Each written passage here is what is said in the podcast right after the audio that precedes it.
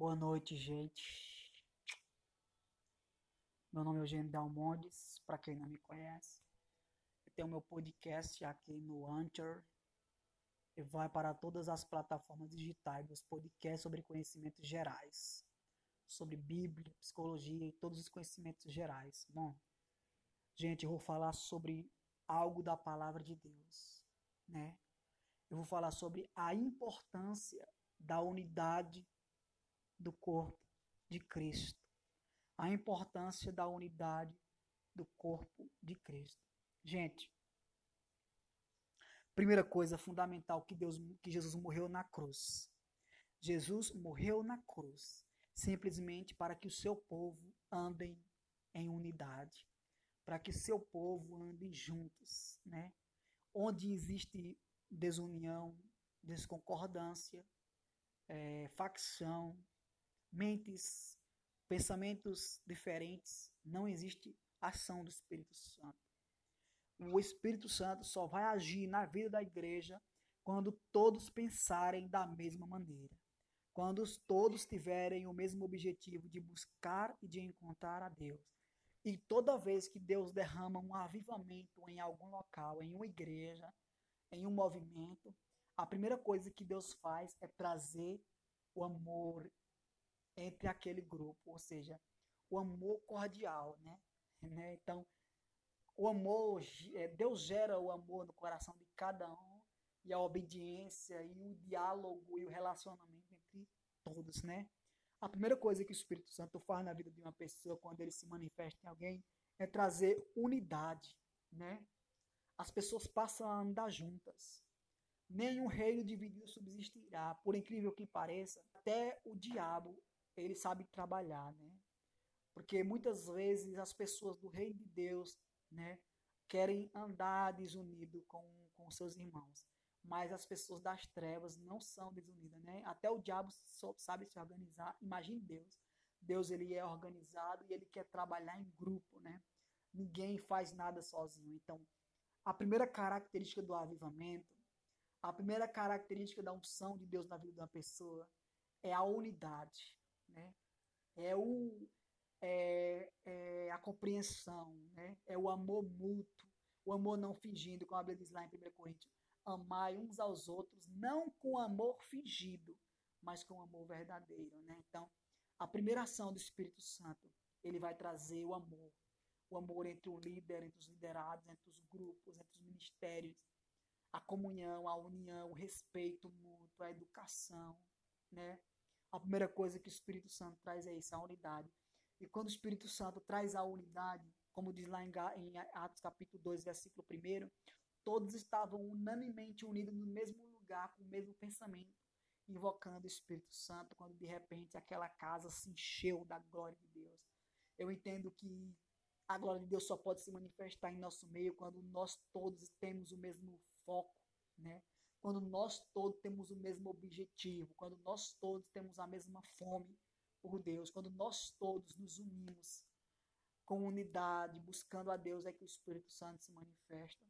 Claro que quando Deus vai, se, quando Deus vai manifestar a glória dele em algum lugar, primeiro ele usa uma pessoa e dessa pessoa que ele levanta, Deus traz o avivamento, aí surge a unidade, né?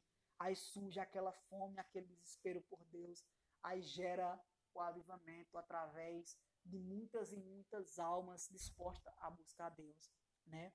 Porque o avivamento nada mais é do que o reino de Deus sendo manifestado na terra através das pessoas que estão com fome e sede de aprender da palavra de Deus, de aprender de Deus, de aprender do Espírito Santo, de aprender das coisas de Deus, né? De aprender com o Espírito de Deus. Então, não existe, não tem como dizer que nós somos avivados se não houver um, se não, se não houver um, uma unidade, né? Igreja avivada é igreja unida, é igreja que tem unidade. Igreja avivada é igreja que tem unidade. Igreja avivada não é igreja só que, que as pessoas sejam, são batizadas com o Espírito Santo, que as pessoas rodopiam que falam línguas. Mas igreja avivada é aquela que as pessoas se amam, são unidas, como família família perfe... família não existe família perfeita existe família que, que se amam né pais que amam seus filhos e filhos que amam seus pais, mas não existe nenhuma família perfeita, né? Não existe famílias perfeitas. Existem pessoas que se amam, que, que, que dão conta dos seus defeitos, pessoas que respeitam seus defeitos, suas qualidades e tentam somar cada qualidade de cada defeito, mas não existe família perfeita. Da mesma maneira, não existe igreja perfeita. Existe igreja avivada, igreja cheia do Espírito Santo, onde as pessoas se amam, onde as pessoas se respeitam, onde as pessoas entendem a manifestação do Espírito Santo, onde as pessoas respeitam a unção de Deus, onde as pessoas obedecem à palavra de Deus, onde as pessoas se arrependem pelos seus pecados, pelas as, iniquidades que elas cometem. Então a unidade faz com que nós nos tornemos pessoas melhores. Como vamos se tornar pessoas melhores? Através da unidade. Os relacionamentos é os que nos fogem. O nosso caráter é a nossa vida. Nossa vida depende dos relacionamentos. Para nós crescermos na vida, nós temos que nos relacionar com nossos amigos, com nossos irmãos. Para que nós venhamos ser felizes, nós precisamos que os nossos relacionamentos estejam bem com o pai, com mãe, com amigos, com irmãos, com o patrão, com patroa. Nós precisamos que nossos relacionamentos estejam bem em ordem. Se nossos relacionamentos não vão bem, também nós não seremos bem, não teremos saúde. Então, se nosso relacionamento com Deus, nosso relacionamento com nossos irmãos da igreja não vão bem, provavelmente nada vai bem. Só o nosso relacionamento, com as pessoas da igreja, com nossos irmãos da igreja, e o nosso relacionamento com Deus e com o Espírito Santo vai bem, todas as coisas vão bem. Quando nossos relacionamentos vão bem, as coisas se tornam, se tornam melhor. Então, a primeira coisa que o Espírito Santo, que Deus fez quando Jesus morreu naquela cruz, foi para que nós nos relacionamos. Nós não temos que fugir de relacionamentos, nós não temos que, que evitar relacionamentos. Pelo contrário, nós temos que nos relacionar com as pessoas. Mas nós também devemos entender com quem nós devemos nos relacionar. Nós não vamos relacionar, se relacionar com a pessoa só porque aparentemente, aparentemente ela parece ser uma pessoa educada, meiga. Não. Deus nos ensina é, a se relacionar com as pessoas. Mas dentro do corpo de Cristo, nós devemos ter unidade com todos os cristãos.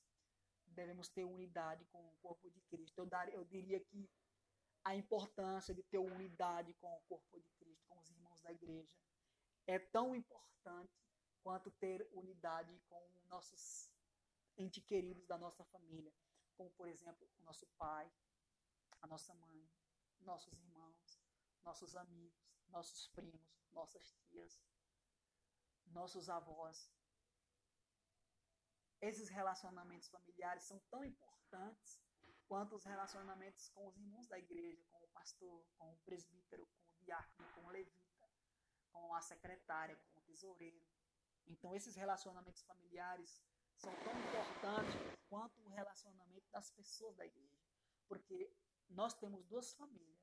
Nós temos a família de Cristo que é a igreja a qual nós fizemos parte, e nós temos a família genética, que é a família da qual nós fizemos parte, nosso pai, nossa mãe, nossos irmãos e nossos amigos. Né? São família.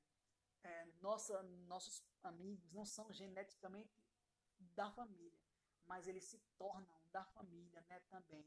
Então, diria que esses relacionamentos são tão importantes quanto os relacionamentos da igreja, porque a igreja é a família de Cristo.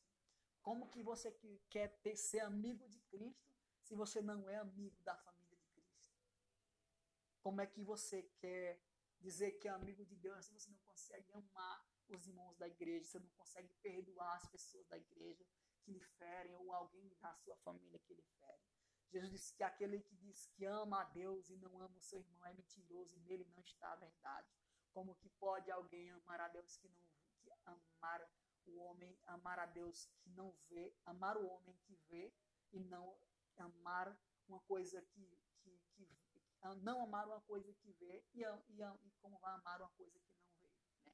Você não, ou melhor, explicando, como é que você não consegue amar seu irmão que você vê e, e, e, vai, ter, e vai amar a Deus que não vê? Então é impossível você amar a Deus sem amar as pessoas. Ou seja, a mesma coisa da pessoa dizer, ah, eu amo, mas o seu coração está cheio de mágoa, de rancor, de ódio, de ressentimento, não permitir que Deus cure você.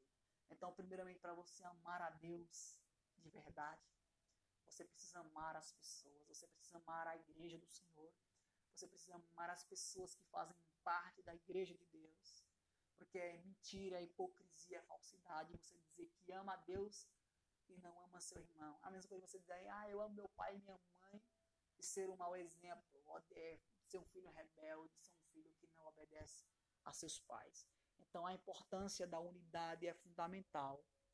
Deus morreu para que nós tivéssemos unidade. Jesus morreu para que nós tivéssemos unidade.